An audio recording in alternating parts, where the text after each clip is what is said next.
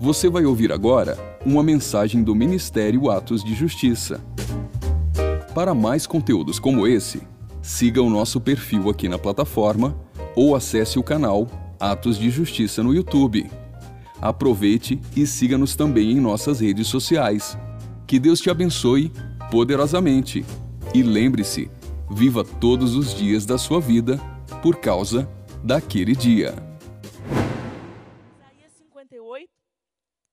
Versículo 8 e 9. Então romperá a tua luz como a alva, e a tua cura apressadamente brotará. E a tua justiça irá diante de ti, e a glória do Senhor será a tua retaguarda. Então clamarás, e o Senhor te responderá. Gritarás, e ele dirá: Eis-me aqui. Se tirares do meio de ti o jugo, o estender do dedo e o falar iniquamente. Pai, eu quero colocar esse tempo aqui em concordância com os meus irmãos, o tempo da palavra, e clamar por uma graça, por uma liberação do Senhor, em concordância com os meus irmãos, Pai. Eu quero clamar, Deus, para que os nossos corações estejam sedentos, Pai, da tua mensagem, da tua revelação, e que o coração cheio, cheio de sede, cheio de fome, possa, Deus, receber o alimento que é para hoje. O alimento que sacia, a água que sacia, o alimento que fortifica, que fortalece, essa medida que é para hoje, essa porção que é para hoje, Pai, em nome de Jesus, que os céus liberem aquilo que o Senhor tem para essa noite, a unção, a graça, o favor, o nível de revelação que o Senhor tem para essa noite, que a mensagem vá aos corações, Senhor como uma flecha aquecida, aquecida do teu fogo, cortante, cortando, separando a nossa alma do nosso espírito, as nossas juntas e medulas. Ah, Senhor, discernindo as nossas intenções, trazendo para fora, recebendo o nosso interior, recebendo luz, Senhor, intensa luz do Senhor. Em nome de Jesus, em nome de Jesus, que essa seja uma noite de cura pelo teu espírito, de libertação pelo teu espírito, em nome de Jesus. Amém? Amém? Oh, glória. Esse texto, ele nos traz aqui uma promessa, né? Tão maravilhosa, eu sou apaixonada pela promessa desse texto. É pelo texto num todo, não dá para eu querer pegar só a parte que me interessa, né? Mas é, esse texto ele mexe comigo, porque é, ele tem uma promessa que diz: Então romperá a tua luz como a alva, e a tua cura apressadamente brotará. E em algumas situações que a gente passa, circunstanciais, ou algumas áreas da nossa vida mesmo, é, a gente tem uma sede que a nossa cura, a nossa libertação, que a solução que a gente procura para determinadas fases ou situações, que ela venha dessa forma. E, e dessa forma como? Como o dia amanhece, então que ela venha. Alguns de nós temos a esperança, sim, em algumas situações que a gente vive. Poxa, eu podia acordar, dormir de um jeito e acordar totalmente diferente. Eu podia dormir com todos esses problemas, ou eu podia dormir é, com essas áreas aqui que eu tenho empacada, emperrada. Eu podia dormir com essa e essa situação e podia acordar com tudo diferente. E muitos de nós, em alguns momentos da nossa vida, a gente realmente dorme com essa esperança, com essa expectativa de que com o dia venha uma novidade, venha um romper, venha algo diferente que clareie as coisas. E ele está dizendo: então romperá a tua luz como a alva. Ou seja, uma luz que rompe assim como, ele está dando um exemplo, assim como o dia amanhece, como o dia clareia, assim virá uma luz sobre a sua vida. E aí ele complementa: e a tua cura apressadamente brotará.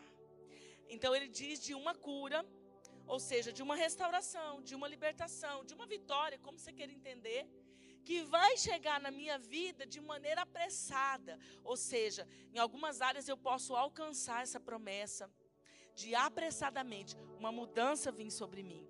E aí não, não fica só nisso. Ele diz: a tua justiça irá diante de ti. e a glória do Senhor será a tua retaguarda. Então, meu Deus, né? Que sonho. A justiça do Senhor na minha frente e a glória dele atrás de mim, que mais que eu preciso? Para resolver qualquer situação. Né? A minha justiça sai de cena, a justiça dele vai abrindo o caminho, a, a glória dele vem na minha retaguarda me protegendo. Meu Deus, eu, eu creio que é o sonho de muitos de nós em algumas situações que nós vivemos. Mas ainda não acaba por aí. Ele ainda diz: então clamarás e o Senhor responderá. Gritará e ele dirá: Eis-me aqui.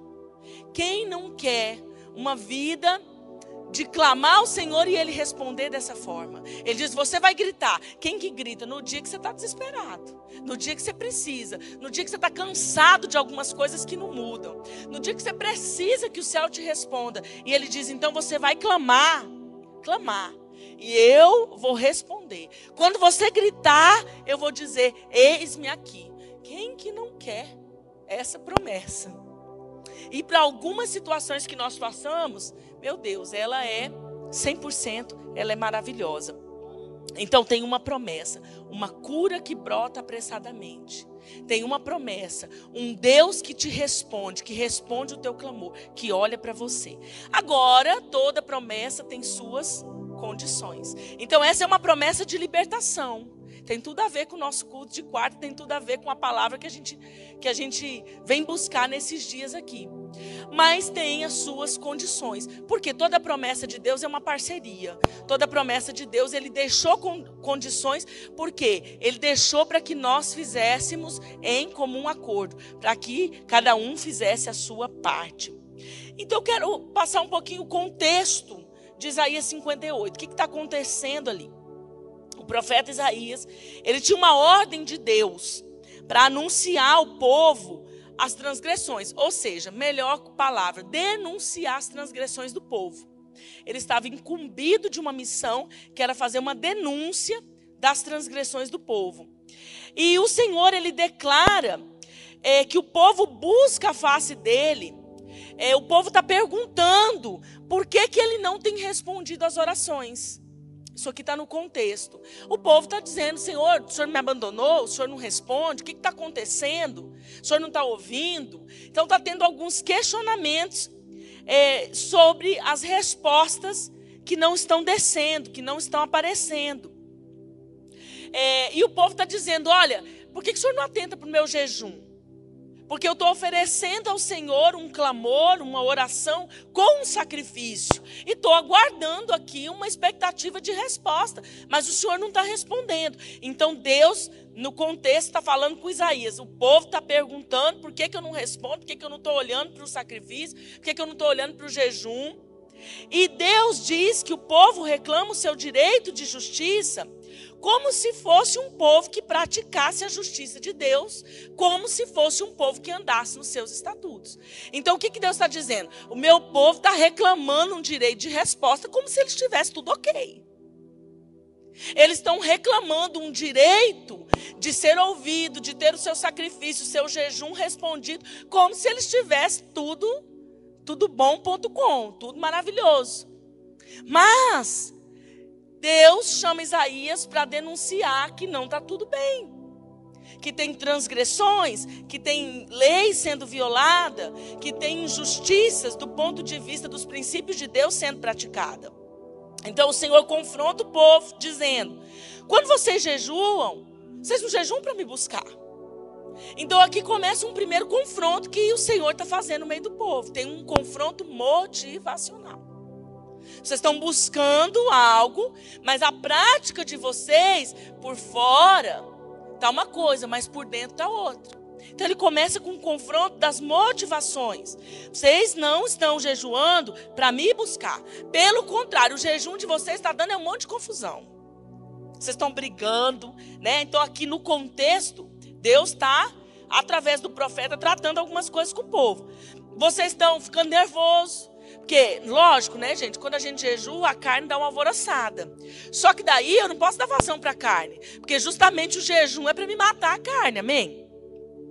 O jejum nada mais é do que um sacrifício que vai fazer minha carne renunciar. E é lógico que quando você tira a comida, ou seja lá alguma outra coisa, quando você vota isso e entra em jejum, o mundo espiritual faz um movimento. Então, pode ser que a sua alma tenha algum tipo de movimento, mas o que, que Deus quer? Que a gente realmente sacrifique aquela velha natureza para é, que aquele propósito se cumpra, para que aquele propósito entre em um lugar de resposta. E aí Deus está dizendo assim, ó, vocês estão requerendo trabalho forçado, vocês estão ferindo as pessoas, vocês estão com um punho iníquo, vocês estão cobrando, vocês estão se envolvendo em debates, em confusão, é, é, patrão com funcionário, é, pai com filho. Então, assim, dia de jejum de vocês está mostrando que a motivação está bem corrompida. E isso eu estou vendo escancaradamente. Em outras palavras, é isso que Deus estava dizendo. Então, Deus não quer um jejum que seja para impressionar. Deus não quer isso, você conhece, você sabe. Deus não quer um, um jejum que seja para cumprir um protocolo. Gente, às vezes a gente vai fazendo coisas que a gente pensa que Deus não está vendo, que Ele não está percebendo. Então a gente vai entrando em algumas coisas só para bater o cartão. Principalmente quem tem ministério. Né? Quem tem ministério, é em nome de Jesus que o Senhor te livre disso, Bruno. Só bater o cartão. E o cartão no Ministério de Libertação é meio picado, é bem picado, né? Sim. E aí você vai bater no cartão, vai bater no cartão, vai bater no cartão. Tem que fazer, eu tenho que fazer, porque senão o pastor vai ficar bravo. Tem que fazer, porque senão o pastor Luzineu vai mandar um áudio lá, cortando tudo logo 5 da manhã, esparramando todo mundo. Aí eu tenho que fazer. Gente, aqui nós vamos nos perder. Eu tenho que fazer, eu tenho que vir na escala de diácono, porque eu tenho um compromisso, porque senão eu tenho um compromisso, o pastor Carlos vai cobrar. E eu vou, eu vou assim, dando respostas só de bater o cartão, de bater o cartão. Aqui a gente se perde, porque a gente pensa que o Senhor não estava vendo a minha motivação. E nós nos perdemos nisso. Nos perdemos nisso. Ah, pastora, mas eu nem sirvo em ministério nenhum, nem nem tô batendo cartão em área nenhuma. OK.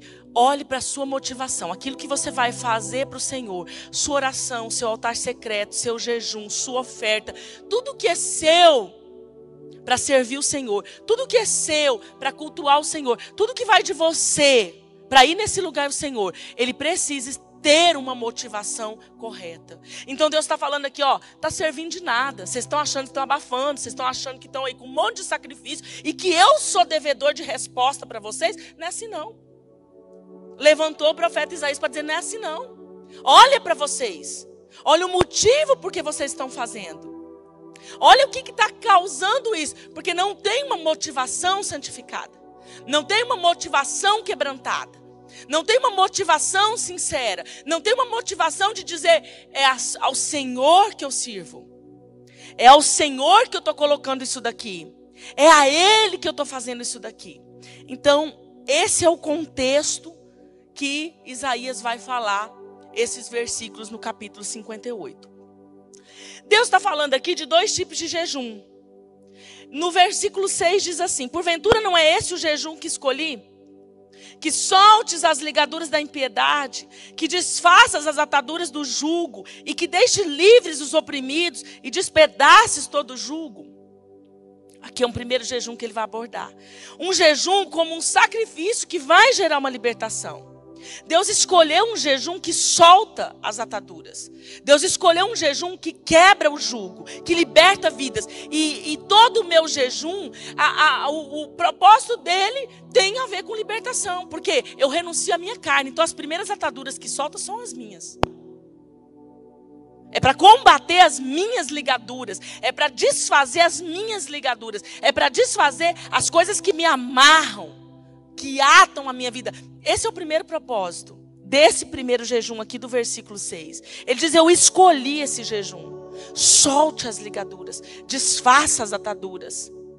E, consequentemente, quando eu entro nesse propósito com uma motivação correta e esse nível de liberdade vem para mim, agora também escorre através de mim. Então, alguma coisa que escorre de mim também liberta outros. E aí entra os livrar os oprimidos, Deixe livres os oprimidos, despedace todo o jugo. Então começa em mim e também escorre para alcançar a vida de alguém.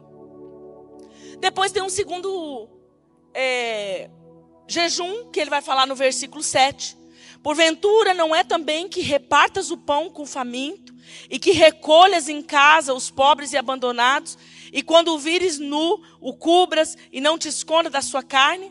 Então aqui um jejum como caridade, é, um jejum como uma ajuda ao necessitado, e Deus recebe um sacrifício que recolhe o abandonado, um sacrifício, um sacrifício que sacia o faminto, que cobre o nu. É, mas aqui eu quero me reter ao primeiro jejum. Eu quero falar sobre o primeiro jejum. Então, dentro desse contexto do primeiro jejum, ele vai ter uma promessa. É, a promessa está para todo o contexto de Isaías 58. Mas eu quero me apegar ao primeiro jejum. Então romperá a tua luz como a alva, a tua cura apressadamente brotará. Aí ele nos dá aqui três chaves. E eu vou falar hoje de uma uma chave. Ele nos dá três chaves para essa cura que apressadamente brota.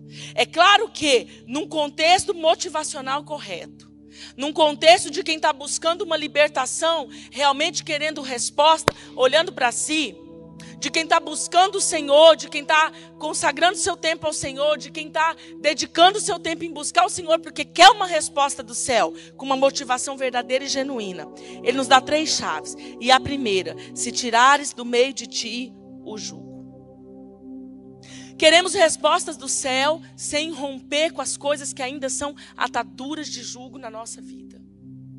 Queremos uma cura que brota apressadamente. Queremos uma área que rompe. Queremos a nossa sexualidade resolvida. Queremos o nosso relacionamento conjugal resolvido. Queremos o diálogo com esse cônjuge que nunca melhora resolvido. Queremos o coração de uma mãe voltada para os filhos, um coração de um pai voltado para os filhos. Queremos o coração dos filhos de volta que estão longe, que se perderam.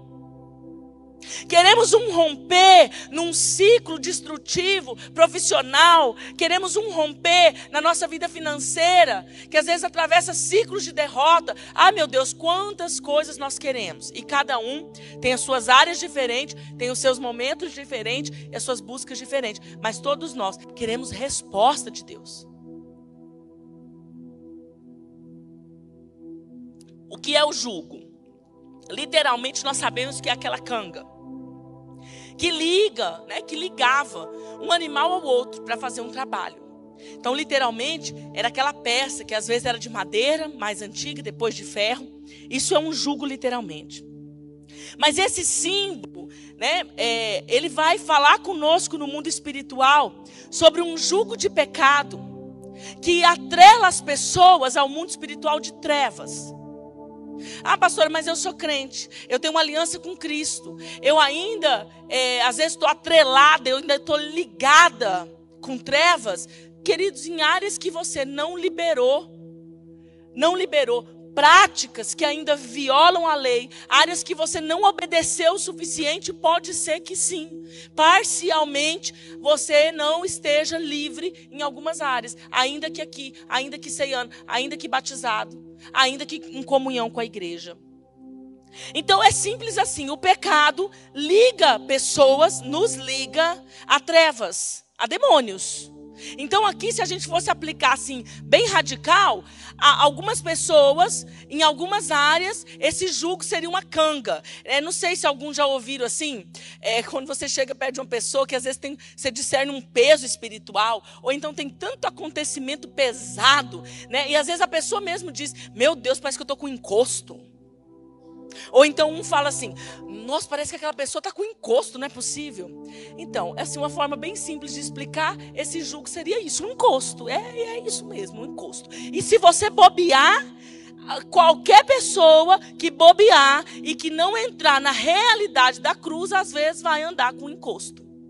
Porque ele diz: não deis lugar ao diabo. E se você der, ele vai e quando ele entra, ele só vem para matar, roubar e destruir. Mais nada. Então, o pecado, ele liga uma pessoa a uma carga espiritual de trevas e às vezes a demônios. Né? Então, o pecado, ela é a porta de entrada por onde Satanás vai colocar essa. É, é uma espécie de fios de ligação. É espiritual, eu não vejo. Mas aí ele começa uma, uma, uma um lugar de manipulação, sabe? As trevas são assim é, espíritos manipuladores, mas por onde eles manipulam? Por fios de ligações. E o que, que, são esses fios de ligações? Como é que ele estabelece fios de ligações de controle na mente, em sentimentos e, consequentemente, em reações, atitudes das pessoas? Como é que ele estabelece? Pelo pecado. Porque Satanás não tem um poder em si mesmo. Né? Ele não tem um poder em si mesmo. O poder que ele tem precisa ser alimentado, acessado. E o que faz com que ele manifeste algum tipo de poder é a violação dos princípios, das leis do Senhor, a ausência da santificação. Ou seja, flertar com as coisas que Deus proibiu. Isso abre arestas. Então, nós temos uma realidade em parte, parcialmente, de uma igreja que às vezes está manipulada com esses fios de ligações por meio de demônios, por meio de forças de trevas? Sim. Infelizmente, sim, temos. Então, quem que domina quem? Né? E quando eu estou dizendo do pecado, gente, eu não estou dizendo dessa condição de um pecado que a gente peca esporadicamente se arrepende, essa condição de pecador da nossa velha natureza, que foi, foi sim redimida na cruz, e agora a graça de Jesus me dá condição de viver fora do pecado. Mas aí às vezes eu resbalo, mas eu vou lá, eu conserto. O jugo, ele está um pouquinho mais acima disso. O jugo, ele é estabelecido por uma área que você não tem mais domínio. E o ciclo de pecado, o ciclo de pecado, abre e fecha, abre e fecha, abre e fecha, não é mais nada esporádico. Não é uma mentira esporádica que, poxa, vacilei, não pensei, fui ali mentir, mas aí eu me dei conta, fui ali e consertei. Não, agora já é uma mentira hoje, já é uma mentira amanhã, já é uma mentira depois da manhã. Aí já começa a entrar num nível de mentiroso. Então aí esses fios de ligação, eles se estabelecem com julgo com jugo. E aí, Mateus 11, versículo 29 e 30 diz assim: Tomai sobre vós o meu jugo e aprendei de mim, que sou manso e humilde de coração. Encontrareis descanso para as vossas almas, porque o meu jugo é suave e o meu fardo é leve. Então eu tenho uma escolha. Se eu entro na obediência, eu escolho esse jugo de Jesus, que é suave, é um fardo que é leve. Eu tenho esse acesso. Porém, se eu insisto na desobediência, se eu sou passivo à desobediência, se eu sou passivo à rebelião, no meu comportamento iníquo, e eu vou dando, vou dando corda, vou dando corda para mim mesmo, vou dando corda para minha alma, e vou fazendo, e vou fazendo, e não paro aquilo, ou não caminho para parar, ou não me movo para parar, então eu entro em um jugo de Satanás. Então, quando a pessoa é presa nesse julgo, ela vai receber essa espécie de controle. Ela vai ser controlada. E, gente, isso só vai agravar. Cada vez mais isso agrava. Aí eu queria falar algumas coisas aqui.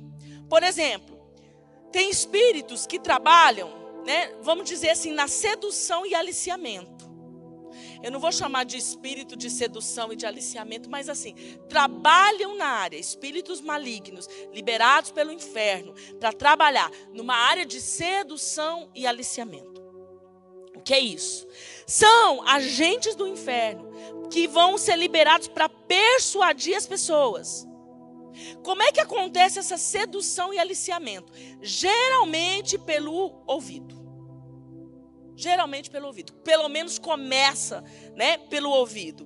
Por quê? Eles vão sugerindo algumas coisas. Então sugere uma ideia do inferno. Sugere uma ideia diabólica, sugere uma ideia rebelde. Quando nós estamos em um nível atento pela santificação, quanto mais limpos estamos, a hora que aquela voz vem, eu já falo: "Ah, pera. Já sei quem que está rondando. Porém, quando a gente vai se sujando, se sujando, contaminando, a gente vai ficando mais misturado com a treva do que com a luz, aquela voz já vai parecendo íntima. Já vai ficando mais comum. E cada vez o ser humano aceita com maior facilidade. E cada vez, devido ao pecado, discerne menos essa ação de aliciamento. Então ele primeiro quer a ação do maligno, primeiramente ela quer tentar te seduzir, te aliciar. Então normalmente a ação desse tipo de espírito é uh, falar em uma voz em primeira pessoa. Por quê, pastora? Porque quando fala em primeira pessoa dá uma impressão que é você falando. É ou não é? Essa voz vem em primeira pessoa. Gente, vocês estão tão quietos, tão concentrados, meu Deus. Ou tão sério, ou então a pregação está muito chata, não sei, estou tentando entender. Mas enfim, é, é, essa, essa voz vem em primeira pessoa. Qual que é o propósito de ser na primeira pessoa? Fazer com que você pense que isso vem de você, que é a sua brilhante ideia, que é a sua forma de raciocinar, que é a sua forma né, de, é, é, de entender a situação. Para que você tenha uma maior aceitação. Por isso que eles trabalham em sedução e aliciamento. Porque eles querem te convencer, eles querem te colocar no jogo. E se você não discernir, se você não entender, né? Então, essa ação, vários espíritos malignos trabalham com a sedução e com o aliciamento. Não são só espíritos de moralidade que a gente fala a palavra sedução, dá a impressão, né, que é tudo na imoralidade. Não, espíritos de morte dão sugestões em primeira pessoa. Os espíritos depressivos usam muito essa ação de sedução, me convencendo, tentando me convencer. Espírito de medo encaixa muito aqui. Eu me lembro que quando eu fui contaminada pelo Covid, é, antes de eu, de eu, de eu de eu estar contaminado, ou de eu saber que estava contaminada, eu lembro que me veio uns pensamentos assim: é, ah, eu podia fazer uma. Eu podia deixar umas cartas de despedida, porque um dia que eu morrer, ele já sabe tudo como vai fazer ou como eu me sinto. E em frações de segundos, eu me lembro que eu estava num estacionamento, me vinha assim na minha cabeça: ah, para minha filha eu vou escrever isso aqui. Ah, para o meu filho eu vou escrever isso daqui. Ah, para o Luzineu eu vou escrever isso daqui. A carta dele eu sei bem como é que era. Aí, mas passou aquele pensamento, eu não estava atenta. Não me liguei, passou. Né? Daqui uns dias eu contaminei do Covid. E aí eu fui para o hospital. E aí eu comecei a pensar: será que aquele dia eu estava pensando nas cartas? Então eu acho que eu vou morrer. Porque eu acho que eu já estava pensando na despedida, e aquilo lá era já eu entendendo, era já eu discernindo o mundo espiritual. Aí daqui a pouco veio uma mensagem, né? Profética, rasgando o céu. Eu falei, morte nada. Isso aqui é Satanás querendo me enganar. Olha o que, que Deus está falando. Eu tenho muita coisa para viver ainda. Peraí. Então, eu discerni essa voz. E olha, gente, eu prego sobre isso, eu ensino sobre isso. Há muito tempo eu sei isso daqui. E a gente cai, porque você não está atento. E naquele momento eu falei: Ah, Satanás enganador. Você já estava querendo plantar uma semente para preparar o meu coração, porque aí eu já não ia lutar contra a enfermidade. Ia ficar um alvo fácil. Aí eu vou morrer mesmo. Aí o psicológico manda muito, né? Eu já, Deus já tinha me avisado que eu vou morrer. Eu já ia até fazer cartas, escrever cartas de despedida. Então pronto, já me entrego. Meu Deus, quantas vezes eu for parar para lembrar esses espíritos de sedução, quando principalmente eu não entendia, tentavam, queriam enganar a minha vida, se fazendo pela minha própria voz. Então eles trabalham em primeira pessoa, para que você pense que aquela brilhante ideia é sua.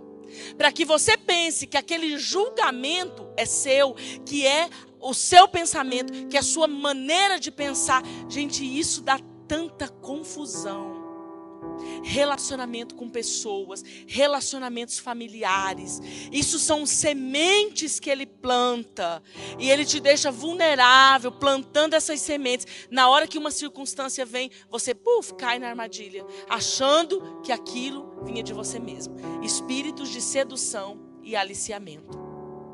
Espíritos de molestamento. É, esses molestadores, perseguidores, eles atuam mais ou menos assim. Eles estudam o movimento das pessoas. Eles estudam os movimentos das pessoas. Ah, eles estudam nossas fraquezas.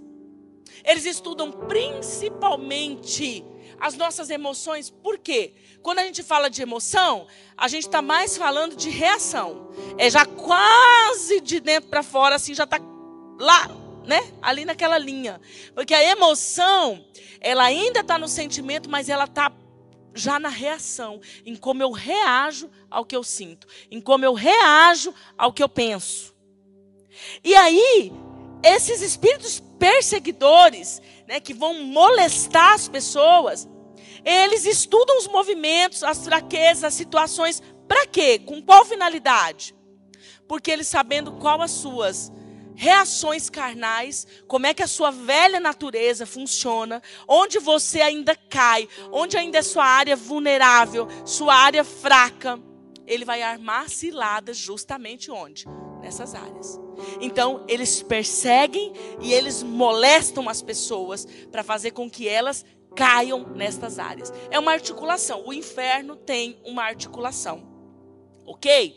Lembrando aqui a vocês que tudo isso acontece porque nós desobedecemos.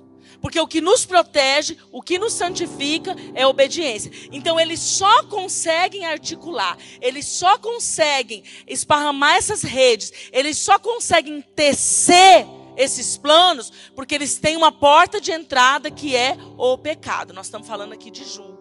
Então eles têm uma porta de entrada que é a rebelião, a desobediência ao princípio de Deus. Por isso que ele consegue se articular dessa forma. Nós temos também espíritos que atuam na área de tortura. Porque os torturadores, é, inclusive em torturas físicas. Gente, tem pessoas que não têm uma enfermidade por uma questão simplesmente biológica, química.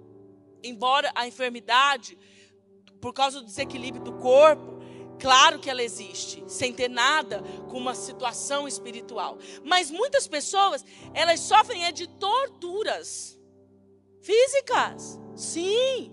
Pastora, como é que eu vou identificar quando uma enfermidade ela tem uma origem, uma causa, e quando é uma tortura que está sendo aí por conta de espíritos torturadores? Ciclos, ciclos. Vai e volta.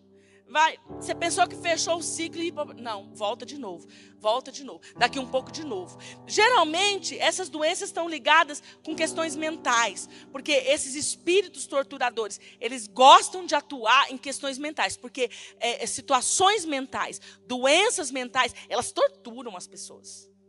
Uma crise de ansiedade, dependendo do nível que ela tiver, tortura. O pânico tortura. É, buracos da depressão torturam. Angústia, tortura. Então, assim, ligada a sentimento e a pensamentos que vão oprimir de um ponto de torturar, até que vire uma patologia mesmo, uma doença física. Então, tem doenças físicas, às vezes nos ossos, doenças físicas ligadas ao emocional, doenças físicas, principalmente mental, que elas são é, constituídas, elas são prisões e quem está por trás são espíritos de tortura. Quando a gente vai falar de raiz, por exemplo, é, nessa, casa, nessa causa dos espíritos torturadores, a gente tem lá em Mateus, né, você vai lá olhar Mateus 18, você vai ver a Bíblia dando um nome. Por exemplo, a, a gangue dos verdurgos. Vou chamar logo de gangue. Por quê? Os verdurgos são espíritos de tortura espíritos torturadores. E a base, ali do contexto de Mateus 18, o que dá base para esses espíritos de tortura, por exemplo, é a falta de perdão. E nós sabemos que a falta de perdão é uma violação de um princípio, porque Deus mandou perdoar. Deus ordenou perdoar. Então eu estou violando um princípio. Eu não tenho naquela área santificação. Eu estou ausente de santificação. E como eu estou em pecado com um princípio, eu estou violando um princípio. E às vezes estou há 10 anos em pecado. Ah, mas eu estou na igreja. Não, pastor, eu sou super de Jesus. Eu creio, queridos. Mas Deus está trabalhando na tua vida. Mas enquanto você não liberar o perdão, aquela área está aprisionada. E quem toma conta é essa gangue dos espíritos de tortura. E vem torturar a mente, e vem colocar doenças, e vem torturar de forma física, em várias, de várias formas. Por quê? Porque eu tenho uma violação. É claro que espíritos torturadores não vêm só pela falta de perdão. Eu estou só dando um exemplo, porque a gente tem ali uma, uma, uma base forte em Mateus 18, e ele declara que os verdurgos vão vir, a pessoa vai ficar em prisão em prisão, aprisionada por esses espíritos, até que ela resolva a situação. Acabou meu tempo. Vamos trabalhar em cima do que consegui falar. Amém? Você tem pressa? Eu também não. Quarta-feira nós continua. Glória a Deus. Eu quero que você pense um pouquinho sobre isso. Porque, queridos, o mundo espiritual precisa ser compreendido. Não para que a gente fique tornando relevante, dando ênfase ou dando né, uma ênfase à ação das trevas, mas ela precisa ser desmascarada, sabendo que o poder de Jesus está sobre isso tranquilamente, desde que eu tenha uma resposta ao que ele já fez na cruz. A questão nunca foi com a cruz, nunca foi com o poder, nunca foi com o sangue, nunca foi com o nome. A questão sempre foi em um ser humano dar a resposta de obediência que o Senhor nos pede. Eu quero que você coloque a sua vida aí, seu coração diante do Senhor. Se você pode, feche os teus olhos e ore um pouquinho a respeito daquilo que foi falado. Então romperá a tua luz como a alva, e a tua cura apressadamente brotará. E a tua justiça irá diante de ti, e a glória do Senhor será a sua retaguarda. Então clamarás e o Senhor te responderá. Gritarás e ele dirá: Eis-me aqui. Se tirares do meio de ti o jugo. Ah, queridos, eu quero que você pense um pouquinho nessa noite? O que às vezes tem te prendido? Tem sido um jugo na sua vida? Quantas coisas prendem pessoas em julgo? Quantas violações de princípios prendem os crentes em alguns julgos e por causa daquele julgo que ele se coloca debaixo, outras áreas não rompem. Outras áreas não rompem. De repente, uma situação de pecado na sua vida, uma situação não resolvida. E olha, gente, quando a gente fala de pecado é tão amplo, tão extenso, porque, por exemplo, eu citei aqui a falta de perdão. Tem pessoas que nem consideram a falta de perdão um pecado. Simplesmente eu me acomodo e digo, eu não consigo. É mais forte do que eu. Hoje na igreja, infelizmente, boa parte não considera mais a pornografia como pecado. Porque não houve o coito, não houve uma relação sexual consumada, não considera pecado. E está debaixo de um jugo, está debaixo de um jugo. Espíritos molestadores, espíritos de prisão, espíritos persuasivos, têm manipulado a mente de muitas pessoas que não conseguem, não têm conseguido até aqui romper alguns julgos e tantas áreas ficam travadas. Espíritos de sedução que vêm em primeira pessoa, como se aquele pensamento plantado fosse seu. Às vezes um pensamento, uma seta no coração contra alguém julgando alguém, uma seta no coração inflamada contra alguém.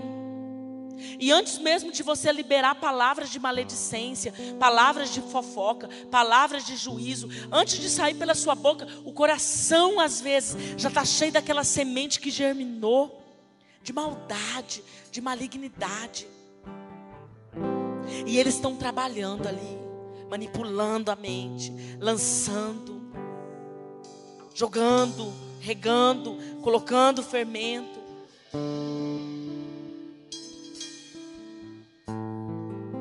Quantas pessoas têm torturas na mente? Quantas pessoas estão com níveis graves de doenças psicossomáticas porque têm alimentado ação de trevas, têm se conformado, têm sido passivos. Ele quer ser sua resposta. Ele quer vir apressadamente com a sua cura.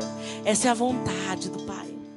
Romper as áreas da sua vida, como o dia amanhece, como romper da alva. Ele quer vir, ele quer vir, ele quer te responder, ele quer responder o teu sacrifício, ele quer responder o teu jejum, ele quer responder a tua busca, ele quer ser essa resposta, ele quer ser essa resposta rápida na sua vida. Mas tem uma parte que é nossa: romper voltar à obediência.